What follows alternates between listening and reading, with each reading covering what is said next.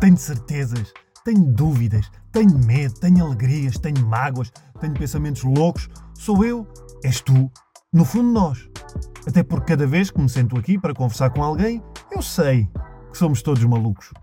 Olá a todos, sejam bem-vindos a mais um episódio do Somos Todos uh, Malucos uh, 2022, provavelmente ainda em novembro, quando vocês vão ouvir isto, ou início de dezembro. Bom Natal para todos. Uh, qualquer dia podemos começar a desejar bom Natal em julho.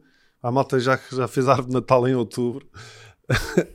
Mas hum, na realidade, Natal é quando, uma pessoa quiser. E também falar sobre saúde mental devia ser todos os dias, quando uma pessoa uh, quisesse, sem stress. E é isso que nós fazemos aqui. Já sabem, ativem, ativem as, as, notificações, o sininho, deixem os comentários, porque eu vou lá aos comentários. Muitos convidados vão também ver os vossos comentários e esclarecer algumas dúvidas. Uh, portanto, estejam completamente à vontade e muito obrigado quem me ouve e quem nos ouve no, no, nos podcasts, no, no Spotify, no, no, iTunes, Chromecast e, e, essas redes todas que eu não sei. Isto está mais, está mais onde? Onde é que isto está mais? Chromecast, iTunes, Spotify, Spotify e eu sei que é outro. Não interessa. Ouçam. Pronto.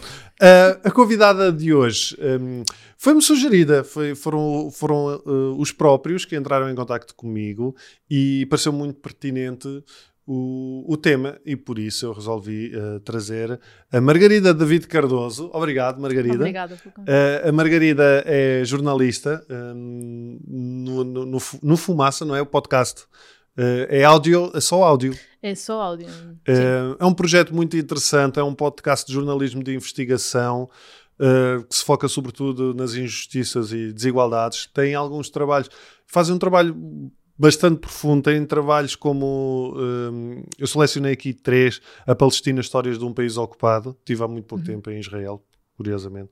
Uh, Dá-lhe gás, eu, o Exército de Precários ao qual eu também já pertenci. Mas uh, ela está aqui uh, por causa do último trabalho que se chama Desassossego, que são uh, eh, 13 episódios, certo? Centrados na saúde mental em Portugal. Uhum. No estado da saúde mental, que foram cerca de 3 anos de investigação. Dois anos, sim. Demasiado tempo. Sim. Não tiveste tu também ser acompanhada depois, fazer terapia? Fazes terapia? Eu faço terapia, Pronto. sim, sim. Uh, e começou mais ou menos, não sei se por causa da série, mas pelo menos oh, a urgência de o fazer, ou a noção da necessidade, também foi reforçada por, por ouvir estas pessoas e por, sem, sem, mais de 100 isso. entrevistas, não é? São mais de 100 entrevistas, sim, nem todas aparecem no, nos episódios, mas ao longo dos episódios houve cerca de 70 pessoas. Não todas de forma aprofundada, algumas só houve uns bits. E ok, e esta reportagem, este, este, este, trabalho foi feito só por ti? Eh... Não, de todo. Então? Um, assim, eu escrevi e fiz a grande parte das entrevistas, mas isto é um trabalho profundamente coletivo, em que trabalhou toda a gente que faz parte da, da redação do Fumaça, inclusive uh, duas pessoas, que, três pessoas que fizeram as entrevistas comigo, uh, o Nuno Viegas, o Pedro Miguel Santos e o, e o Bernardo Afonso, que fez quase tudo na, na série também. Editou, um, compôs a banda sonora, a edição de som, uh, por isso é um trabalho profundamente uh, colaborativo. Eu acabo por dar um bocadinho a cara porque dou a voz à série, uh, mas é totalmente um trabalho coletivo. E hum, o que é que vocês pretendem ou pretendiam com este trabalho? Então, assim, isto começou por ser uma coisa muito pequena para. Era, basicamente a ideia era contar histórias na primeira pessoa de pessoas com problemas de saúde mental, com uma doença mental que já tiveram, que têm, que falassem da sua okay, própria sim. experiência. Uh, bastante simples e parecia-me um trabalho de três, de três meses, vá. Eu, eu faço isto. o que é que levou então a durar dois anos? Sim, um, nós tínhamos uma pergunta que já tínhamos feito algumas entrevistas sobre isso e tínhamos uma pergunta que era: havíamos esta frase, há falta de vontade política de mudar a situação da saúde mental ou mudar o acesso aos cuidados, tornar isto, deixar de ser o parente pobre da, da saúde, né? esta frase Sim. que é muitas vezes dita. E nós tínhamos sempre a frase: mas porquê? Porquê, que é o parente, porquê que é o parente, é o parente pobre? pobre? O que é, que é isto de o estigma parecia-me sempre uma frase, uma palavra que as pessoas diziam assim de uma forma um bocado leviana, sem o que é que significa o estigma? Tipo, que impacto é que isso tem na vida das pessoas? Que impacto é que tem no trabalho dos, dos psicólogos, dos psiquiatras, dos enfermeiros? O que é que isso significa na prática, né? Então tínhamos estas dúvidas, o que é que isto significa, porquê que é assim? E, e depois começarmos a falar com pessoas e, e não só as experiências ligam-se sempre com o acesso que tu tiveste a cuidados de saúde. Sempre, né? Tu estás a falar Sim. da tua experiência e vais sempre ter que dizer eu tive ou não acesso a cuidados, isto correu bem, isto correu mal. Então tínhamos que ir aprofundar isso. E quando começamos a entrar nesse caminho... Começaste a ver a merda que isto está, é isso, basicamente. Sim, e, e começamos a querer a, afundar-nos nisto, na verdade. E a irmos mais e mais a fundo. E depois começamos a fazer o que nós chamamos quase fotografias de determinados momentos. Exemplo, nós fomos a Porto Alegre no início de, de 2021. E aquele retrato que nós fazemos é daquele início de 2021. Algumas daquelas coisas já podem estar desatualizadas, o que é uma coisa um bocado Sim. esquisita no jornalismo. E é um bocado difícil de lidar para mim, que tenho sempre esta urgência da atualidade.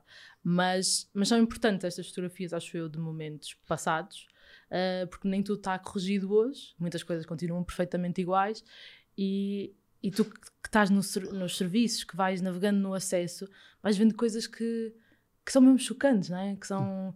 lá, Tipo? tu demoras um ano a ter uma consulta, demoras meio ano a ter uma consulta, vais ter uma consulta e a consulta demora 15 minutos e tu sentes que Estiveste um- há um ano à espera. é, sim, eu, não- eu não tive, mas eh, eh, ouvi alguns Sim. casos de pessoas que tiveram exatamente esse, esse tempo e depois chegam e as consultas são muito curtas e não sentem que tiveram o verdadeiro acompanhamento e se calhar até ficam frustrados com a psiquiatria e se calhar até desistem e, e depois andam nesta Ou seja, roda, né? essa, por exemplo, começando eh, talvez por essa questão do, do estigma, o que é que Uhum. vocês perceberam, porque era uma pergunta de partida também, não é? Sim. O que é que vocês perceberam em relação ao estigma?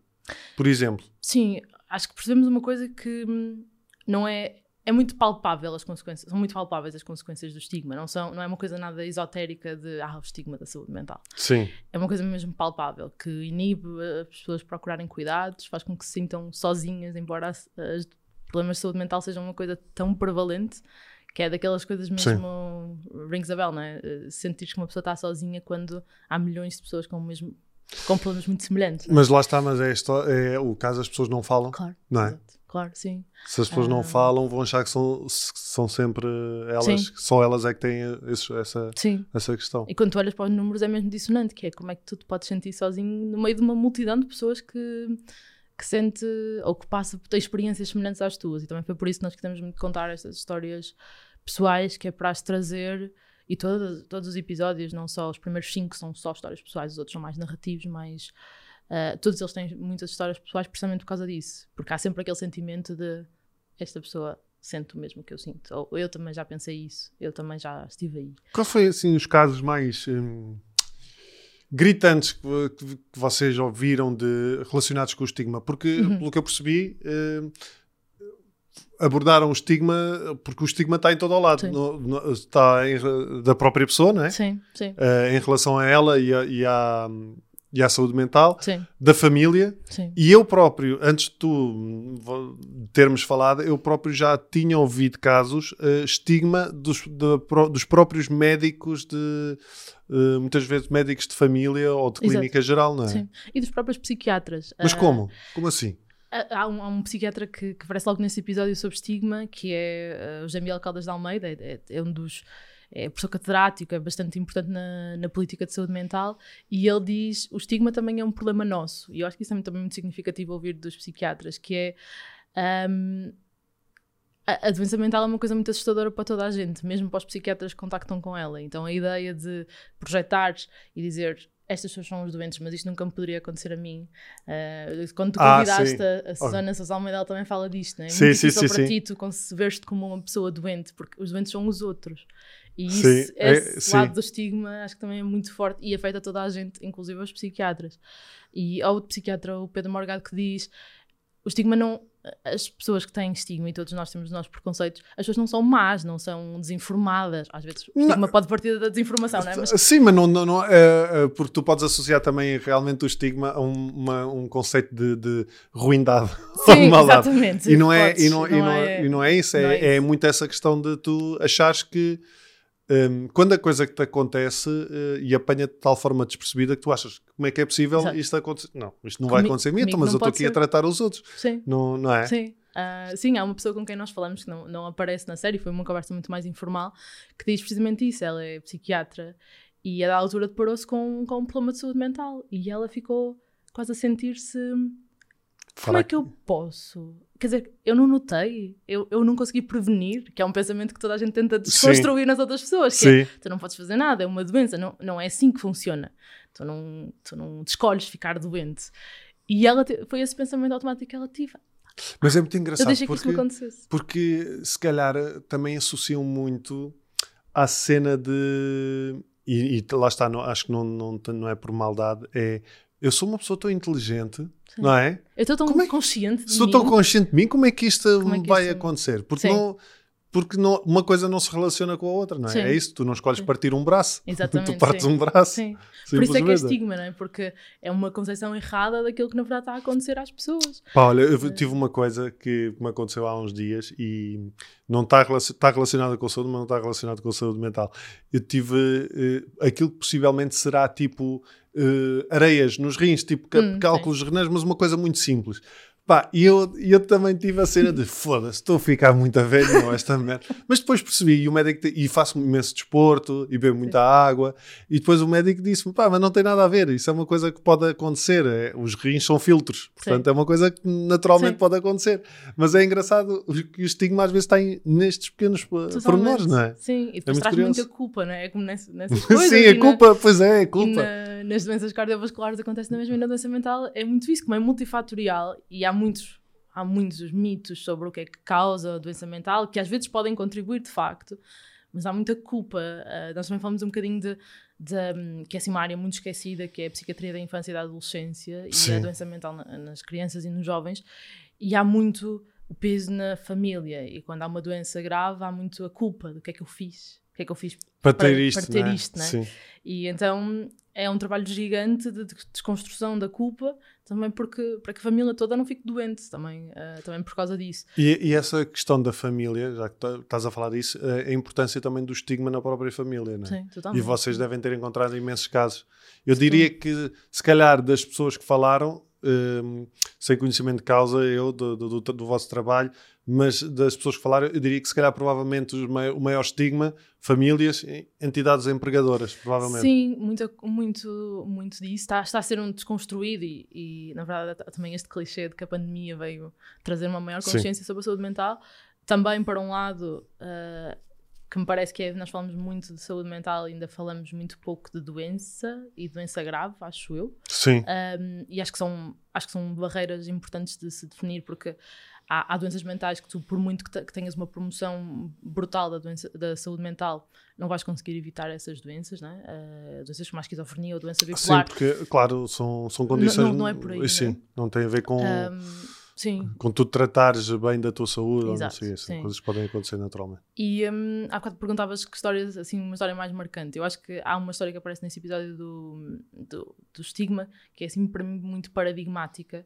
Um, e esta história também é pública, é, é a Sara Miguens, ela faz parte da, de uma associação incrível que se chama Sobreviver Depois do Suicídio.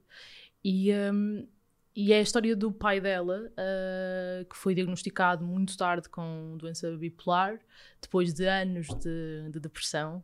E assim, uma coisa de. Tu olhas para, para o percurso de vida e vês como é que esta pessoa nunca foi acompanhada de maneira diferente.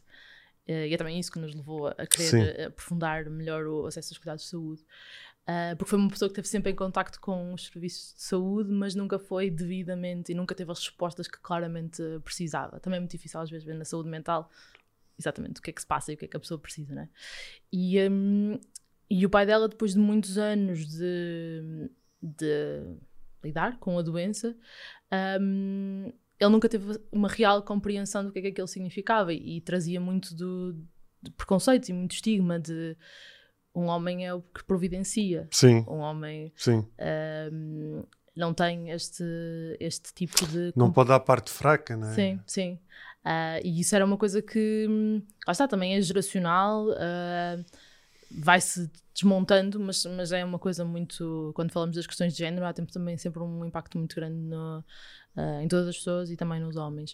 E, um, e na verdade, a história do pai dela termina uh, com, com um suicídio. Um, e é.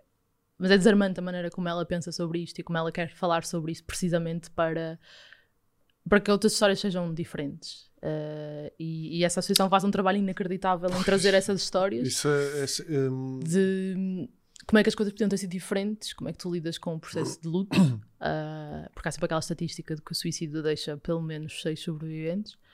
E, um, e como é que tu pensas isso, né? Como é que tu consegues olhar para a vida de uma pessoa tão próxima e ser muito racional e pensar o que é que podia ter sido aqui diferente? O que é que eu devia mudar nos cuidados de saúde? Uh, essa posição política uh, que ela tem e que muitas pessoas têm relativamente a coisas tão próximas e tão duras é muito, é muito impressionante. E claro que este é sempre o caso mais grave de todos, né? não, não há nada mais sim. depois disto. Né? Sim. Um, mas ensina muito sobre sobre, sobre a saúde mental. Mas, mas no caso do, do, do, pai da, da, da Sara, se calhar não tinha a ver tanto com o acesso à saúde. Ou... Tinha, tinha? Uh, na concepção dela tinha, em parte, sim. Um, o agravamento da doença foi sendo. Uh, foi acontecendo também por falta de acesso a, a, cuidados de saúde, na opinião dela e na maneira como ela olha para as coisas. Um, e uh, pronto, as estatísticas do suicídio dizem que cerca de 90% das pessoas que, que morrem por suicídio tinha sintomas de doença mental. Uh, as outras são um bocadinho difíceis de, de, explicar, mas o suicídio é assim uma coisa muito nublosa. Uh, mas há aqui uma relação para ela, e, e na verdade, noutras pessoas que, com quem falamos de suicídio, há sempre aqui uma relação com os acesso aos cuidados de saúde. Não necessariamente de eh, causal, não é? Dizer, se ele tivesse. Sim, claro, se mas se calhar. Diferente, pois, é pá, pois. É muito difícil fazer isso. Sim, é? porque depois tu estás a fazer. Claro. Uh, lá está, futurologia Sim, e estás claro. a. E é também uma se, maneira de lidar com, com, o luto, não é? Sim. Um, mas mas informa-te um bocadinho sobre decisões que podes tomar. Em, é uma coisa que nós também tentamos trazer nesta série, que é pessoas envolvidas também têm uma opinião política sobre cuidados de saúde e sobre como é que as coisas podiam ser diferentes. Uh, pode não ser uma opinião técnica, mas é uma opinião que é importante ouvir. Uh, a Associação de, de, de, Famílias com Pessoas com Experiência de Doença Mental, familiarmente, fala muito desta coisa. Pelo menos ouçam-nos. Um, e eles têm um trabalho técnico impressionante, mas têm muita, muita uh, a posição de as pessoas que lidam todos os dias com, com, os, com os cuidados de saúde mental podem não ter a mesma linguagem que tem um, um psicólogo ou um psiquiatra, mas, estou, mas, mas conhecem tem, profundamente. Sim, mas estou no campo. Exatamente, conhecem-no profundamente e sabem, e quando dizem uh, são precisos, por exemplo, terapeutas ocupacionais ou psicólogos, ou o que eu precisava era de uma ocupação, é sempre... E aquilo que vocês viram basicamente é que não há. Uh, que os recursos são limitados, é isso? Sim. Eu sei que há cerca de, nos serviços de, de, saúde, no Sistema Nacional de Saúde, cerca de 400 psicólogos, se não me engano, 400 e poucos psicólogos. Sim, os, os, números são um bocadinho, é um bocadinho difícil de saber quantos é que existem nos cuidados de saúde, de, de psiquiatria e saúde mental, porque a agregação é feita pelos hospitais todos, pois. mas há uma falta muito grande de de tudo o que não são psiquiatras. O, um, o, o, coordenador das políticas de saúde mental diz muito isto. Uh, não é que haja psiquiatras em excesso, mas os números estão seguros. Uh, tudo o resto, há uma, há uma grande falta de, de psicólogos, de enfermeiros especialistas, de pedopsiquiatras, de terapeutas ocupacionais. Tu estavas a falar disso, do, do, do próprio estigma de, do, dos psiquiatras e, e, eu acho que há ainda também o estigma do, do próprio sistema, não é? Uhum.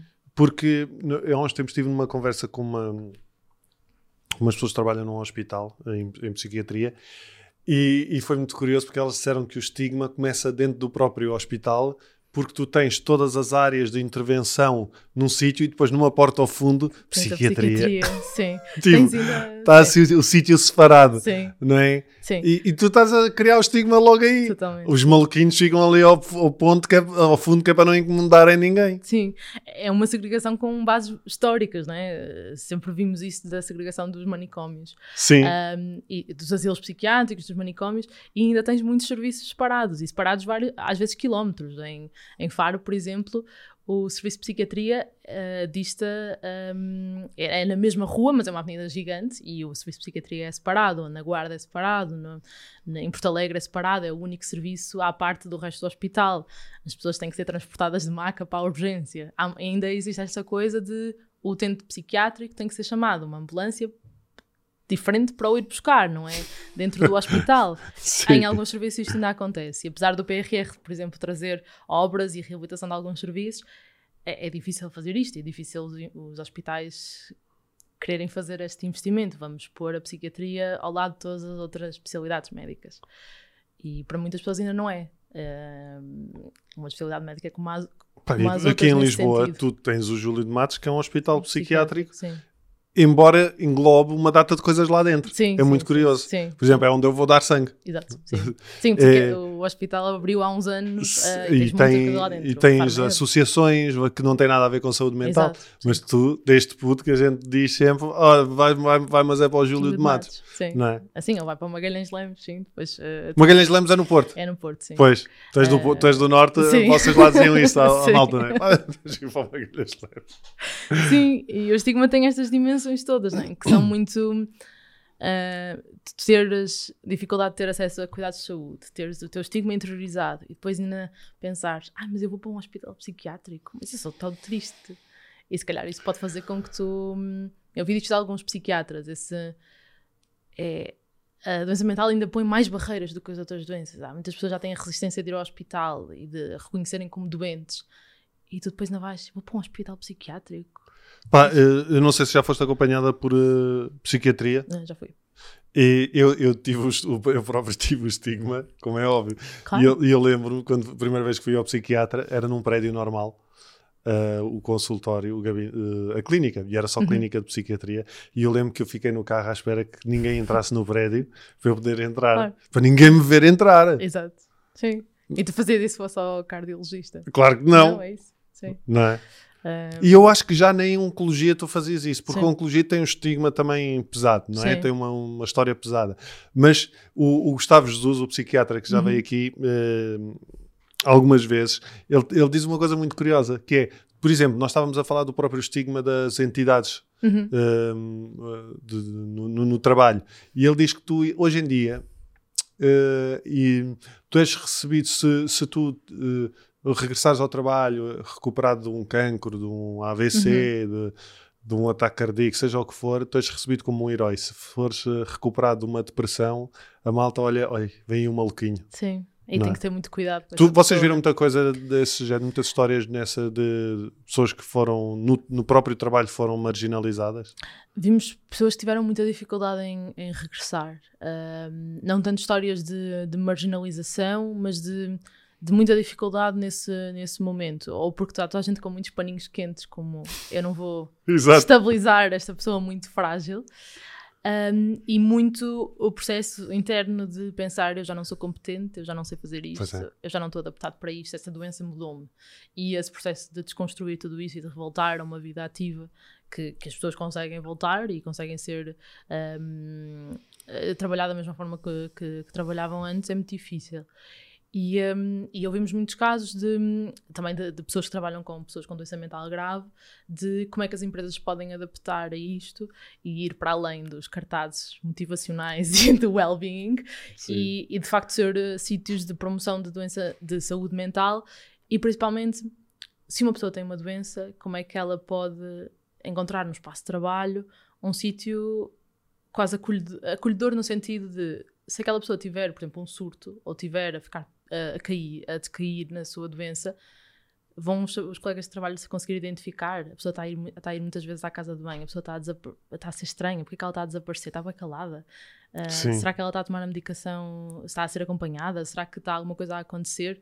E às vezes reparar nisto cedo e estar ali para a pessoa e ser quase um protetor da pessoa Isso, ou seja, uma recaída. Tu estás a falar um grave. bocadinho também das redes de apoio. Sim, exatamente, sim. Não é? Que Que não tem tam- que vocês ser- também abordaram esse, esse tema. Sim, ah, como é que tu podes ser uma rede de apoio para outra pessoa? Ah, E a rede de apoio eh, é uma coisa muito mais abrangente do que isso, não é? Sim, sim. É, eu acho que falta, falta se calhar, e aquilo que vocês terão visto é que falta se calhar uma educação para a saúde mental, de, de família, Sim. amigos, de escolas, Uhum. entidades empregadoras, e, ah, mas acaba também se calhar, por haver falta de lugares com condições, não é? Sim. O próprio- os próprios trabalhos, se tu pensares, não sei como é que é, porque eu não trabalho numa empresa, mas dá-me a ideia que se calhar muitos sítios não têm sítios agradáveis para tu poderes relaxar.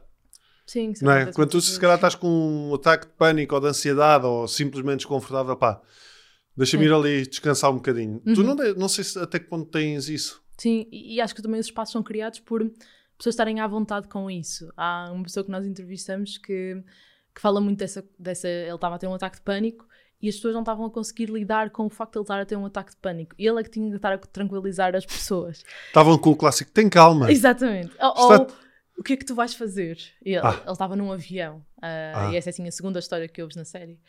E, ah, e ele viu-se na situação muito caricata de ter que acalmar as outras pessoas, de ter que as tranquilizar. Isto que eu estou a ter. calma, isto que eu estou a ter é só um ataque de pânico. Exato. E Não fiquem vocês com não ataque. tinha sequer compreensão do que é que estava a acontecer. Foi o primeiro, foi assim uma situação muito overwhelming. E ele estava. Está tudo bem, eu não vou eh, fazer um ataque terrorista, eu não vou destruir a vossa vida, eu estou só a sentir muito mal, preciso que vocês façam isto por mim, mas por favor, está tudo bem. Eh, e isto é muito o que é que significa às vezes ter uma doença mental ou ter um problema de saúde mental, que é tu tens de tranquilizar as pessoas à tua volta e tens que, É tens que acalmá-las e dizer: Não, não, eu estou eu, eu, eu, eu estou bem, eu estou eu, eu bem dentro da minha doença, eu consigo fazer isto, não, ahm, não vou implodir. Eu já E- tive um ataque de pânico num avião.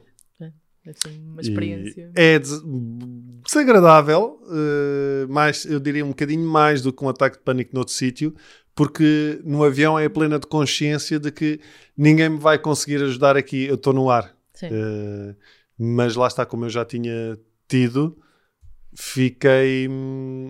eh, consegui gerir ali mais ou menos a Uhum. coisa. Mas o que eu notei, a Catarina ia comigo e, e tentou. Pronto, ficou ali ao meu lado, Uhum. mas curiosamente a tripulação não ajudou grande coisa. Pois é. Porque eu disse claramente: eu não estou bem, eu, eu est- estou-me a sentir mal. eu, eh, vocês têm alguma coisa, têm um calmante, têm alguma coisa que possam dar? E ele sempre muito sorridente para mim: "Ah, Não, Ah, quer água? Posso lhe trazer água? E eu, pronto, então traga-me água. Sim, Depois de montes de tempo para trazer a água.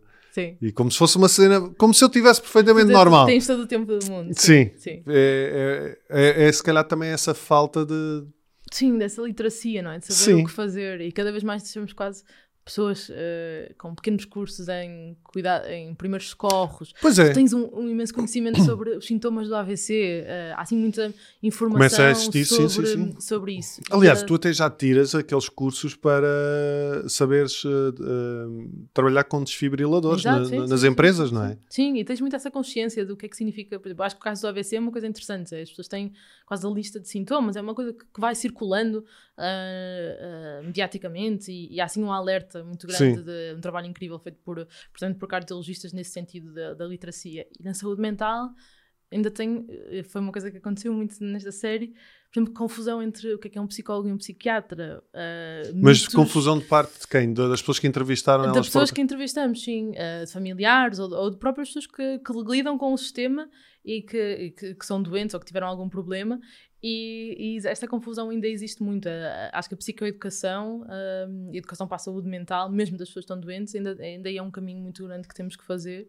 Há uma psiquiatra eh, que também recebeste aqui, a Inês Almeida Melo, que fala muito dessa, dessa ideia de hum, eh, os doentes têm que ser os especialistas na sua doença. Porque isso é que te dá armas para Sim, tu consegues lidar, consegues lidar com o teu ataque de pânico porque sabias perfeitamente o que é que estava a Sim. acontecer e mesmo que a doença te tolde um insight, sim, mas né, tu tens, mas sim, tu tens a consciência. e é isso que te dá ferramentas para conseguires lidar e te conseguires proteger. E se as pessoas à tua volta também souberem o que é que é, podem nu- nunca ter passado pela experiência. Sim, é mas ok, nem que seja a consci... o não desvalorizar. Exatamente, sim. Que eu acho que isso é, que é o que ainda acontece muitas vezes e é, e é por isso as pessoas não é, hum, não- é por serem maldosas, como é óbvio, mas como não estão a sentir aquilo, nem têm noção, obviamente, para elas o tem calma é uma coisa perfeitamente Bondosa, normal de claro. dizer. Claro, sim. eh, porque pá, está tudo bem, meu, tem calma, não há stress nenhum. Sim, Só sim. quem está a lidar com isso nessa altura não acha, não acha isso. Também deve ter ouvido muitas vezes, é uma coisa que, que nos contam muitas vezes que é mas tu tens tudo. Ah, Sim, Porquê claro, que estás assim? Ah, Mas está tudo bem, está sol. O dia está espetacular, meu. Sim. Sim. Sim. Eh, e há uma, uma pessoa que, que entrevistamos eh, que fala muito disso, de tam- outra vez, eh, é um caso muito pesado de uma, eh, de uma filha, uma sobrevivente de, de suicídio, a mãe dela eh, suicidou-se, e ela falava muito disso, que é, as pessoas diziam isso, e isso destruía totalmente, porque ela não tinha nada, ela não conseguia aproveitar nada, ela podia ter as coisas, mas Sim. a doença fazia com que ela não aproveitasse nada. E essa ideia para mim é muito, também muito visual, do que é que, do que, é que às vezes é a doença mental, que é tu tens as coisas, mas tu não estás a aproveitá-las, tu não sabes que uso lhes dar. Ah, não fazem sentido, ah, não, não têm a emoção associada às coisas boas. Coisas boas são só isso no papel, não tem emoção associada porque tu não a consegues sentir. E, uh, e esse vazio acho também muito poderoso para tentar perceber o que é que é outra pessoa sentir, ter uma doença mental.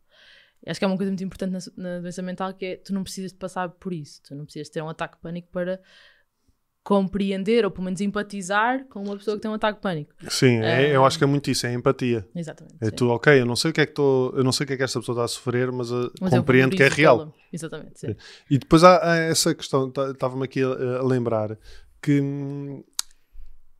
que para além de não haver essa literacia não é, em relação à saúde mental, também, e, e, no- e o- e aquilo que eu suponho que vocês perceberam é que também, lá está, as pessoas esperam às vezes no Sistema Nacional de Saúde meio ano, um ano, Muito mas eu acho que isso também varia muito, porque, por exemplo, eh, eu já fui ao Sistema Nacional de Saúde e não, e não era conhecido e Sim. a consulta foi rápida. Sim, eh, era uma.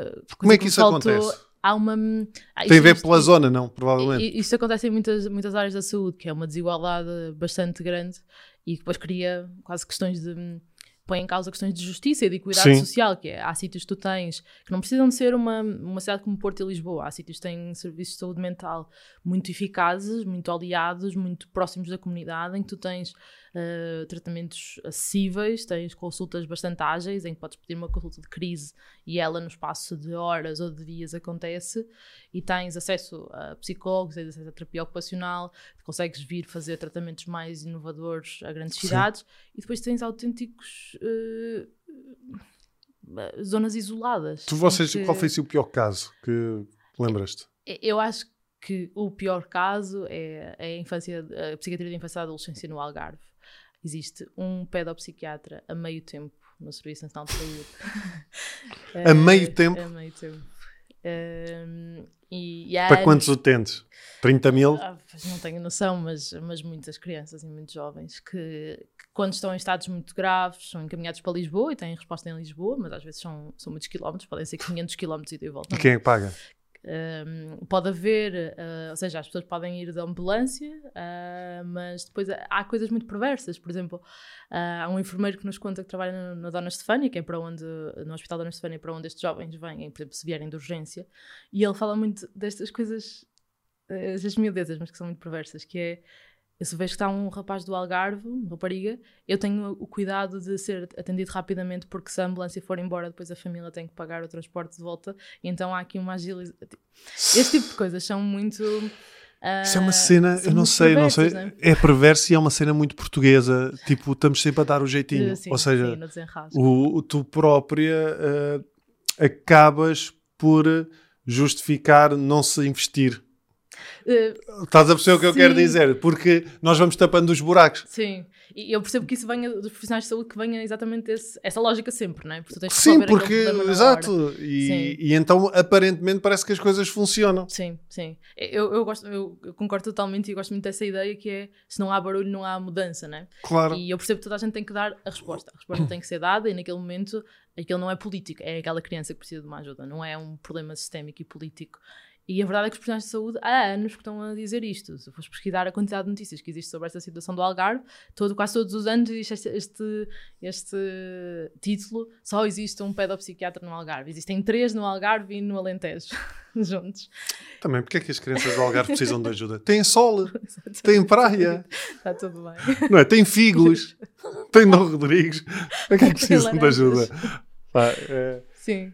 o jeito de Um, riso, mas fogo, realmente. E, e eu acho que isso é o estigma outra vez. A maneira como coisas muito graves de falta de acesso acontecem na, na saúde mental e são e há notícias sobre elas e, e até são faladas hum, e elas não saem desta é essa frase do a saúde mental é o parente pobre da saúde. Quantas pessoas já vieram Olha, a, berrar e a gritar isso, Susana, né? a, Susana a, Uhum. a psiquiatra, eh, ela trabalha no estabelecimento prisional e ela disse-me algo que, que eu pude comprovar, porque eu tive a oportunidade de ir lá ao sistema eh, prisional, ao Hospital eh, São João de Deus, e ela disse-me: se achas que, o parente, se que a saúde mental é o parente pobre, eh, aqui dentro eh, somos os sem-abrigo.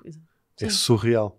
sim. Porque isto leva-nos aqui a outra questão, para além disso, é a própria falta de condição de se uma pessoa precisa de ficar internada, se precisas de não há sítios agradáveis, Sim, não é para tu ficares. Sim. Não é que tenha que ser uma estância, um resort, Mas eu, uh, pelo menos a ideia que eu tenho é que, e se calhar tu, vocês saberão melhor, é que uma pessoa que tem um surto psicótico ou qualquer coisa e tem que ficar internada, no sítio onde vai ficar, provavelmente ainda vai ficar pior. Novamente, eu acho que há muitas diferenças de sítios para Pois é, sítios. isso. E também da altura em que tu és internado, por exemplo. E nós ouvimos histórias de- dos dois espectros, de uma pessoa que esteve internada e sentiu que o internamento lhe mudou a vida. Foi uma coisa muito dura e, e é sempre duro, porque vais ver sempre pessoas em Claro. situações muito diferentes e tu próprio estás muito Sim. vulnerável, seja qual for o teu, o teu problema. Ahm, mas o internamento mudou-lhe a vida completamente. Ela conseguiu encontrar finalmente a medicação que fazia sentido, porque no internamento há muito tempo e um ambiente controlado Sim, para tu testares sim, sim, medicação, para fazeres até escolhas mais arriscadas, em que se calhar fazes uma medicação que vai demorar uns dias a fazer efeito, que se tu estivesse em casa, se calhar o médico não ia arriscar. Sim, mas ele está num ambiente controlado, sim. e, e o internamento funci- funciona muito nesse sentido, que é proteger-te e dar-te hipóteses de tratamento que se calhar fora não, não conseguias uh, ter. E o internamento mudou a vida de forma radical. Ela um, tinha um trabalho muito estressante e tinha uma depressão profundíssima. E o internamento não só ela encontrou um tratamento que funcionava, como uh, houve um enfermeiro em atividades ocupacionais, está, era um internamento que tinha atividades ocupacionais, a desafiou a fazer yoga para outros utentes. E aquilo para ela foi uma coisa. Ela já fazia yoga e foi revolucionário perceber: ah, consigo ajudar pessoas e isto faz sentido para outras pessoas. E hoje ela é instrutora de yoga por causa dessa coisa minúscula que um enfermeiro se lembrou. Esta pessoa está aqui a fazer yoga, se calhar ela podia fazer para utentes, e aquilo foi perfeitamente revolucionário para ela. Giro. E, um, mas depois também há pessoas que têm experiências muito duras de, de internamento, precisamente por causa disso dizias, porque as condições não são. Uh, Nota-se um desinvestimento nos serviços, nota-se que não existe investimento na manutenção dos serviços. Há pessoas que relatam terem frio a tomar banho, uh, terem condições em que Sim. o que estão a fazer é babar-se para enfrentar a televisão. Por isso tens serviços diametralmente opostos, às vezes a não muitos quilómetros de distância, uns em que tens pessoas a fazer yoga e outros em que tens pessoas com nada para fazer uh, durante o internamento. E lá, e lá está, isso, isso tem a ver com a gestão de cada direção eh, regional? Será? Tem, tem a ver com cada uh, direção hospitalar. Até há muito pouco tempo havia um peso muito grande nisso, porque não havia um grande poder da, de que, ho- que é hoje a Coordenação Nacional das Políticas de Saúde Mental, que desde o final de 2021 tem alguns poderes mais concretos para Sim. intervir nos serviços, que durante estes anos todos não, não teve, e que foi algo que sempre reclamaram, que é poder dizer aos serviços, por exemplo, se há serviços com uma lógica mais asilar e que não têm os psicólogos ou os, os terapeutas ocupacionais necessários, fazer alguma pressão efetiva sobre os serviços, sobre vocês têm que ter respostas comunitárias, vocês têm que ter este tipo de, de respostas para, Sim. para as pessoas. Este projeto que vocês estão a ter não faz sentido nenhum nesta região. O que esta região precisa é porque tem muitos jovens com, com doença mental, o que precisa é de atividades nas escolas, o que precisa é de consulta rápida para que, em situação de crise, esse tipo de coisas.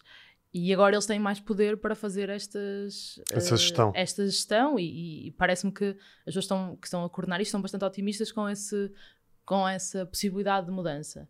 Mas durante muito tempo hum, tudo na saúde mental estava um bocadinho à mercê de Falta um. Uh, O, plano existe, mas o plano nunca, existe desde 2007, que devia ter sido cumprido até 2016, depois foi estendido até Sim. 2020. E, só que o plano, eh, nós falamos isso no, no episódio 12, ele dependeu de vontades políticas e de ciclos políticos. Não só A sério? a sério que dependeu de vontades políticas? Mas não só de governos, mas também dos próprios hum, centros hospitalares ou dos próprios hospitais, que é, se há numa altura uma, uma direção hospitalar que está muito motivada, que tem, fizer sempre estas coisas, quase que tem, o administrador tem uma pessoa na família que tem uma doença, ou, Ah, isso é... ou, pronto, é uma pessoa sensível a isto e por algum motivo tem uma sensibilidade para isto, mas a, a- a saúde mental, como provavelmente muitas outras especialidades, está muito vulnerável a estas vontades, porque, não- porque havia assim um vazio de, de poder em que, embora houvesse um plano que é muito consensual e que toda a gente elogia bastante, ele esteve ali vazio de poder durante muitos anos. E a mudança que aconteceu no final de 2021 veio trazer aqui uma esperança. Ahm, Vai-se demorar a ver se ela, se ela é concretizável e novamente depende de vontades. Eu diria que não vai ser. Acho eu. O que é que vocês acham? Uh, não sei, não, não, não sei. Uh, vejo otimismo uh, e acho que é, que, é, que é importante. Esta série veio acompanhar um bocadinho estas mudanças. Quando nós começamos a fazer, as coisas eram muito. Não havia. não havia poder de, de coordenação, não, estávamos assim na lógica de precisamos de poder executivo para, para implementar mudanças e depois à, à medida que fomos fazendo a série estas coisas, estas mudanças foram acontecendo e foi havendo aqui uma mudança completa de otimismo de quem está há muitos anos a tentar Vocês viram. uh, sim, porque vocês lá está. uh, começaram este trabalho há dois anos e tal, não é? Uh, Foi antes da em- pandemia? Ou Já estava a pandemia, sim, no verão de 2020 uh, que nós começamos. E então viram, viram que há mudanças. Vemos que há mudanças, o PRR veio trazer um investimento que dizem os responsáveis pela coordenação do plano nunca aconteceu na, na- na saúde mental um, e veio trazer medidas concretas. Elas já existiam no Plano Nacional de Saúde Mental e desde 2007 e, e estes ares de reforma, este otimismo já existiu. E é também por isso que nós achamos que a série é importante, que é Ok. falar sobre a história é bastante importante para tu também contextualizares o presente né? e, e teres... Sim, porque uh, isto está uma merda, mas já foi pior. Uh, sim, Basica- totalmente. Também, não é? Uh, É um bocadinho essa sim. ideia, não é? aprendes com, com o passado e também com a, com a questão de eh, o teu otimismo também tem que ser baseado em determinadas coisas e, e, e tu veres erros que foram cometidos, se calhar ensinam-te a estar mais defensivo quando vires determinadas eh, políticas serem adotadas ou determinada esperança ser. hum, porque há Sim. muito isto, é anunciado o Hospital X ou é anunciada a mudança X. E se calhar se fores pesquisar já tinha sido anunciado há 4 anos e depois nunca aconteceu. E se calhar se tu souberes isso, podes reclamar com mais força, pelo menos indignar-te com mais Sim. força. Não sei o que é que fazes com essa informação, mas Sim. pelo menos tens essa informação. E nós tentamos fazer muito isto, esta quase arqueologia política, que às vezes é muito mal, não é muito mal, mas às vezes é mal recebida pelas pessoas que nós tentamos interrogar, porque é muito complicado chegar a ver uma pessoa e dizer esta decisão que tomou em 2007 foi porque Pois. porque, porque as pessoas já fizeram muitas coisas entretanto e porque eu acho que não temos uma, uma cultura no, jornali, no jornalismo e na política de quase prestação de contas. Acho que não temos imenso essa política e tu questionares alguém sobre Não, tens, muito, tomou- tens muito de ajuste de contas. Exato, sim, e muito do presente, eu acho. Sim. Uh, tu falares com alguém sobre uma situação que aconteceu, por exemplo, há um ano, há dois, há três, e se calhar essa situação já foi resolvida. Uh, mas o que me interessava perceber é, então, mas como é que chegamos ali? Porquê que- porque interessa-me perceber, mas quando isto voltar a acontecer, como é Sim. que eu tenho garantias que não vai voltar a acontecer? E também há uma coisa que, que me parece importante, que é, há pessoas afetadas por decisões que mesmo que elas já não tenham eh, feito hoje, essas pessoas viveram essas decisões, sofreram com elas, eh, tiveram os impactos delas. Também é preciso quase um closure do que, é Sim. que, do que é que aconteceu. Por exemplo, há um, um caso que é bastante paradigmático disso, que foi durante vários anos hum, foi suspensa, deixou de existir, ah, com participação a 100% do, da medicação antipsicótica para, para doenças mentais graves. A medicação antipsicótica é usada não só por pessoas que têm sintomas psicóticos, mas também há, há pessoas que tomam para, para dormir. e é prescrita. E, e durante muito tempo foi uma reivindicação gigante das associações. hum, essa prescrição foi gratuita ah, no SNS e nos, no- nos privados também. E pronto, as pessoas tinham acesso gratuito mediante. porque estamos a falar também muitas vezes de pessoas com doença bipolar ou com esquizofrenia que, Sim. que são muitas vezes Que pessoas têm. com poucos rendimentos Ah, e que sim. ou que não quer ou que a resistência ao tratamento é grande, por isso tu facilitares esse Sim, cuidado realmente, e lá está. Se é não vou importante. pagar, eh, facilita. Sim. é importante. E eh, em 2011, se não me engano, essa situação foi revertida porque havia havia uma, uma política do governo de, e havia de facto alguns casos de, de fraude eh, ao Estado em medicamentos e numa decisão eh, que- abrangeu vários medicamentos sobre a, a retirada da comparticipação e ela passou para 90%, 95%, significava que algumas pessoas tinham que pagar 15, 20, 30 euros por, hum, por, cada, hum, por cada toma de, de antipsicóticos. E isso durou durante vários anos. Eh, Só foi revertido em 2021, ou seja, durou eh, cerca de 10, 10, 10, anos. 11 anos, sim. E isso tem impacto enorme nas pessoas. E deve hoje, ter, isso deve ter aumentado os casos de eh, de descompensações. descompensações, sim, sim. surtos. Sim. de- Há, na- nessa Há altura números disso? vários. Tem, tem ideia? Uh, não há números disso, pelo menos que eu tenha encontrado. Há, há bastantes notícias na, na altura e nos anos seguintes sobre hum, pessoas que chegaram à urgência em que os, os- psiquiatras detectavam esta pessoa deixou de fazer a sua medicação. Um, nós ain- ainda no início de 2021 encontramos, por exemplo, em Porto Alegre, uma coisa que é, que é um jogo, que é o hospital disponibilizava alguns uh, medicamentos antipsicóticos gratuitamente, mas eram os mais baratos, que são também os que têm mais efeitos secundários. E então andavas sempre aqui neste, que são os mais antigos, né? Sim. Então andavas sempre aqui neste jogo dos psiquiatras, uh, por um lado tens a, as limitações económicas das pessoas, então se calhar vais prescrever o gratuito, mas o gratuito não é tão bom, não é tão eficaz, mas se prescrevesse o outro, a pessoa não podia pagar. E agora isto já não, já é não perverso. é assim. Isto agora já não é assim e no, em 2021 foi voltou-se à, à, à comparticipação a 100%, que foi uma, uma reivindicação muito grande de, de associações desta área e de profissionais desta área, mas demorou 10 anos. E eu acho que esta história é muito significativa. Há muitas pessoas que me dizem, mas isso já não é assim.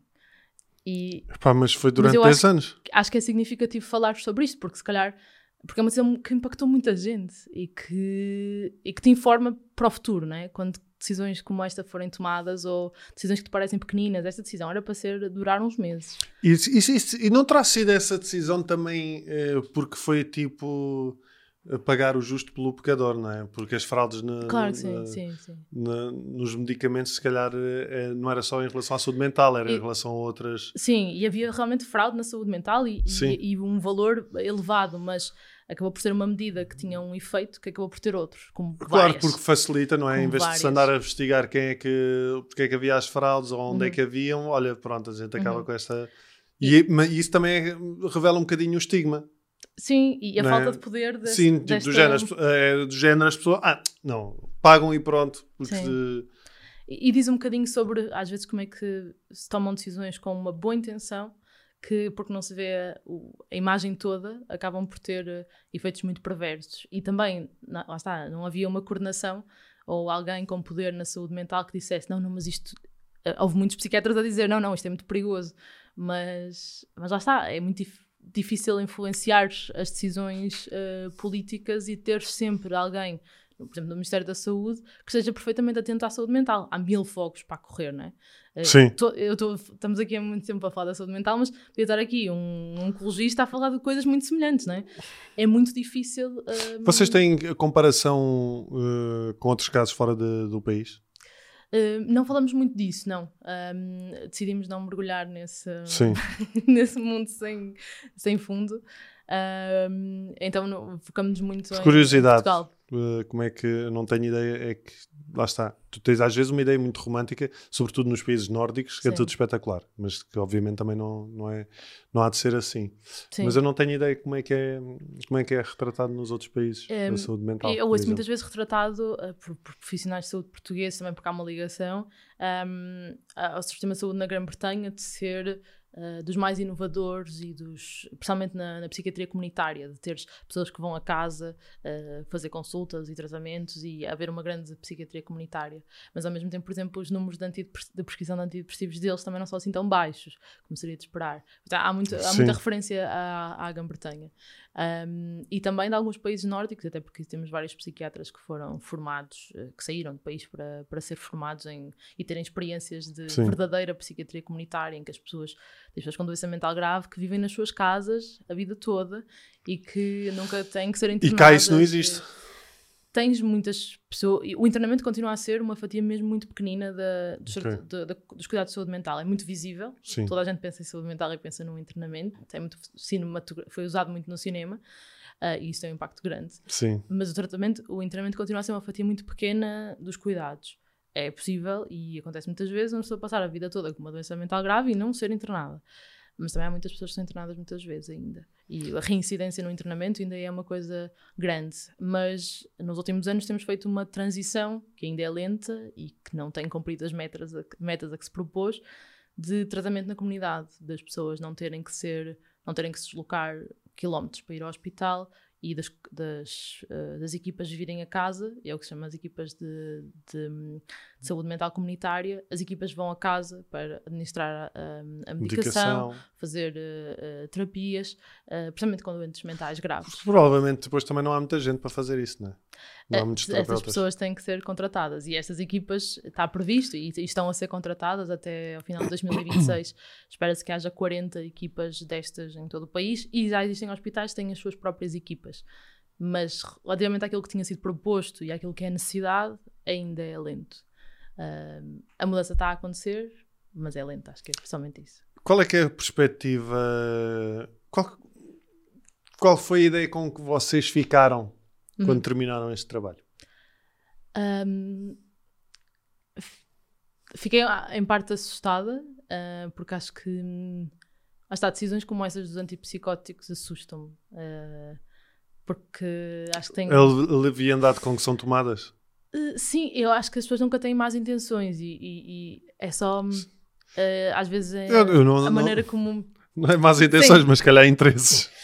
Uh, eu acho que principalmente às vezes é muito difícil uh, administrar na saúde e ter em conta as, uh, quase um, as- a maneira como cada área tem as suas especificidades. E a saúde mental tem especificidades muito concretas, não, é? não precisa de camas, muitas camas como as outras especialidades precisam, não precisa de equipamento como as outras especialidades precisam, precisa de pessoas acima de tudo, precisa de muitos recursos humanos.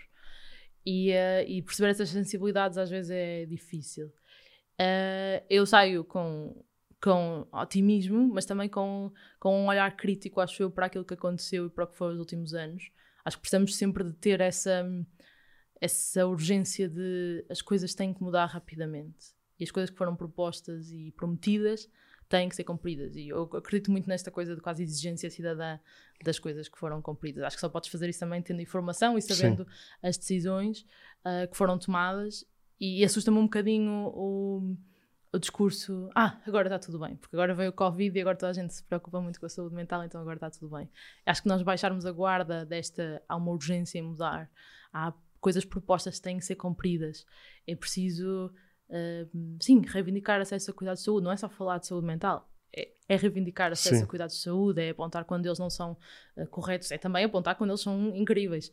Um, então saio com este, com este misto. mas, mas, viste exemplos, mas viste exemplos incríveis? Ah, sim, sim, bastantes exemplos incríveis de, de equipas que estão a fazer um trabalho espetacular uh, e que já o fazem há muito tempo mas que também às vezes são um bocadinho o oásis. E, e, eu também tenho um bocadinho medo deste discurso de há ah, um projeto muito fixe que dura dois anos e que depois ele é extinto, mas o funcionamento dos serviços no dia a dia e a realidade das pessoas que recorrem aos serviços de saúde não reflete aquele projeto espetacular. Mas há, há muita coisa Sim. incrível a, a ser feita precisa de ser generalizada, porque senão é muito injusto, não é? Tu tens, tu és acompanhada em Lisboa e tens acesso à psicoterapia duas vezes por semana e a tua família tem acesso à terapia familiar e depois vais para o Algarve e não tens consulta de pedopsiquiatria. É uma coisa mais básica, não é?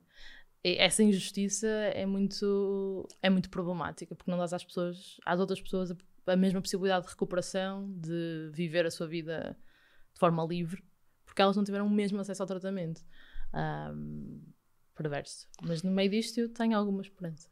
Um, há uma questão, uh, se calhar não vais saber responder, porque também não, não foi alvo de, do, do, vosso trabalho, mas que, que, surge muito e que muitas pessoas fazem é porque é que o, a saúde, um, uma consulta de psiquiatria e psicologia no privado ainda é tão cara. Sim, uh, não porque, sei responder. Pois. Acho que, acho que está em linha, na verdade, com outras especialidades. Pois. O problema da psiquiatria e da psicologia é que é muito exigente em termos de tempo. Tu não pois vais é. a uma consulta e estás resolvido. Isso não existe, né? Se calhar vais à Sim. consulta do cardiologista, vais a duas. A Sim. primeira vez, o que é que é? Fazes exames e na segunda mostras e está resolvido, se calhar. Sim. Na psiquiatria não existe tal coisa como ir a duas consultas, né? Uh, Sim. A não ser que tenhas uma insónia e isso seja resolvido assim. Né? Sim, se tiveres um, um Também, felizmente, ao psiquiatra também não vais, todo, teoricamente, se for um. Exato, não, não vais todos os meses. Sim. Né? Depende muito vais do... três, três em três meses, depende, depende do, do, de cada caso. Sim, e do, e do estado de agudo ou não que, que estejas. Uh, mas a psicologia, por exemplo, é muito exigente em termos de tempo. Uh, e depois há muito ainda. Uh, às vezes, eu vi isto, algum, ouvi isto algumas vezes, que é o problema do dinheiro está-me a fazer mais mal do que bem. O facto de eu ter que pagar consultas está-me a deixar tão estressada, está-me a, a mexer tanto com a minha vida que se calhar eu prefiro não ter este encargo se calhar ir correr mais vezes, ir fazer não sei o quê. Diz, lá está, e dar vezes, um jeitinho, dar não é? um jeitinho. Arranjar, arranjar subterfúgios, de desenrasques. Sim. Isso, isso é uma coisa que se ouve muito. Sim, sim. E arranjar uma narrativa de eu não, se calhar não preciso assim tanto disto. E depois vem o estigma reforçar, mas também há um estigma que não é um estigma que é realmente às vezes o sistema confirma-te que se calhar a saúde mental não, não importa assim tanto, não é? Parece confirmar isso. Se tu não tens acesso à terapia uh, no SNS, por exemplo, à psicoterapia, parece que confirma que, que a psicoterapia não é assim tão importante. Um... Sim. Isso é uma boa. Hum, infelizmente, é uma boa imagem. É uma boa imagem. Um, esta reportagem começa a ser emitida no, no vosso site Uhum, uh, a partir de 26 de novembro. 24 de novembro, em todas 24 as aplicações do, do podcast. sim. Eu acho que dia 24 de novembro já estamos no ar com este episódio. Uh, portanto, eu vou deixar, vou deixar o link na- aqui na descrição do, do, do vídeo. Uh, os episódios são semanais. Os episódios, os primeiros cinco vão sair ao longo de duas semanas e depois semanalmente. Quem for contribuidor do Fumaça, quem fizer uma contribuição mensal, tem os 13 episódios logo à partida, desde o início, para ouvir como lhe apetecer. Ok. Uh, parabéns, olha, parabéns Obrigada. pelo, pelo, pelo vosso trabalho. Também podíamos fazer aqui só um- uma conversa sobre o jornalismo em Portugal. E saúde mental no jornalismo. e saúde mental no jornalismo. Opa, sim, sim, basicamente em qualquer área. Estava, podíamos abordar qualquer área. Uh, Margarida, uh, obrigado, Obrigada. obrigado por teres vindo. Quanto a vocês, uh, já sabem, um, eu vou deixar então aqui o, o link de- do, do site do, do Fumaça. E onde podem acompanhar esta, estas, uh, esta série e todas as outras que lá estão disponíveis. Epá, e podem contribuir para o projeto porque é um projeto independente e que, e que faz muito sentido. Um, deixem os vossos comentários, uh, os vossos likes, deixa o like e ativa o sininho e já sabem, um, uma- vou deixar-vos aqui com uma questão, como é que é uh, os serviços de saúde mental na, na zona onde vocês vivem? Tenham, tenham essa curiosidade. Deixem se já usaram e como é que foi. Um, e depois uh, continuamos esta conversa no- nos comentários do, do quem estiver aqui no YouTube. Obrigado e até para a semana.